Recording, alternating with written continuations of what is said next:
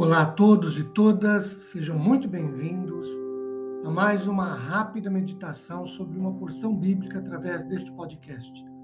Meu nome é Ricardo Bresciani e eu sou pastor da Igreja Presbiteriana Filadélfia de Araraquara, situada na Avenida Doutor Leite de Moraes, 521, na Vila Xavier.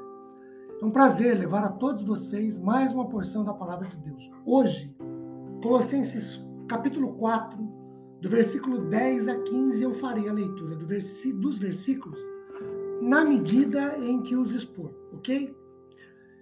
Paulo conclui a sua mensagem à igreja de Colossos, nesse capítulo 4, citando nome de, nomes de companheiros, colaboradores de ministério, de prisão, de horas de tristeza, de dor, mas também de realizações, vitórias e conquistas. O primeiro nome citado é o de Aristarco, verso 10. Aristarco, que está preso comigo, manda saudações. Queridos, Aristarco era um judeu macedônio de Tessalônica. Atos 27, 2 diz isso. Que foi arrastado para o teatro em Éfeso durante o tumulto com Caio. Ele acompanhou Paulo à Ásia, Atos capítulo 20, verso 4, e posteriormente, o texto já citado de Atos 27, 2, para Roma, onde fica preso com Paulo na prisão. Meyer, em Alford, conjectura que alguns amigos de Paulo compartilharam voluntariamente sua prisão por turnos, sendo Aristarco seu companheiro de prisão, no grego, literalmente, companheiro cativo. O segundo nome é o de Marcos, verso 10 também. Também Marcos, primo de Barnabé, ou este é João Marcos, lá de Atos 12, 12 e 25. O evangelista, de acordo com a tradição, também um primo ou parente de Barnabé. O relacionamento naturalmente explica a seleção de, a seleção de Barnabé por, por Marcos, como seu companheiro, quando de uma outra forma de qualificação. A família pertencia a Chipre Atos 4:36, o que explica a escolha de Barnabé de Chipre como a primeira estação em sua jornada, Atos 13:44. E por Marcos tê-los acompanhado prontamente até agora, sendo os pais de sua família, sendo o país de sua família. Paulo rejeita a companhia de Marcos na segunda jornada missionária por não ter ido além de Perge na Panfilha, mas tendo ido para a casa de sua mãe em Jerusalém. Marcos 10, 37, na primeira viagem, Atos 13, 13. Essa rejeição de Paulo a Marcos causou uma alienação entre ele, Paulo e Barnabé, Atos 15, 37 a 40.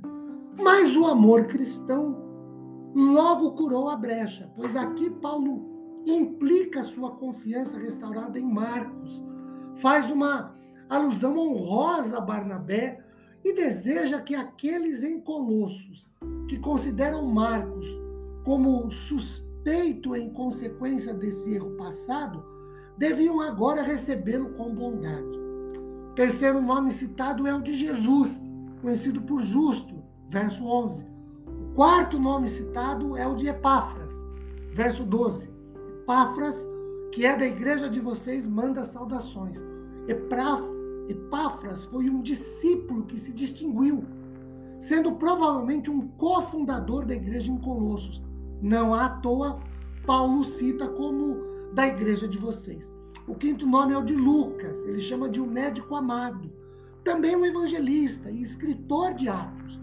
Lucas pode ser o primeiro se ligado a Paulo profissionalmente, atendendo na doença sob a qual ele trabalhou na Frígia e Galácia.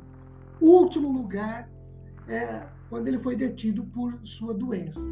O sexto nome citado é o de Demas, que neste momento é companheiro, mas depois tornou-se um desertor porque amou este mundo, segundo Timóteo capítulo 4, verso 2. O sétimo nome citado é o de uma mulher, ninfa, de Laodiceia, cuja casa abrigava uma igreja, verso 15.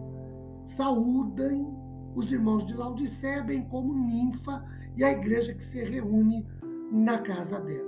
Agora, queridos, o que é que nós podemos extrair de tudo isso até aqui? Três coisas. Primeiro, que Paulo não vivia, não trabalhava, não ministrava ou não realizava a obra do Senhor sozinho. Antes, tinha companheiros, tinha amigos de jornadas. Segundo, que Paulo não era alguém que vivia só, isolado, insensível. Antes, tinha amigos e os conservava na medida do possível próximo a si. E terceiro, Paulo soube reconhecer o valor das pessoas próximas a ele, citando-as nominalmente, honrando-as pela amizade e recomendando-as como companheiras de ministério, ação e fé.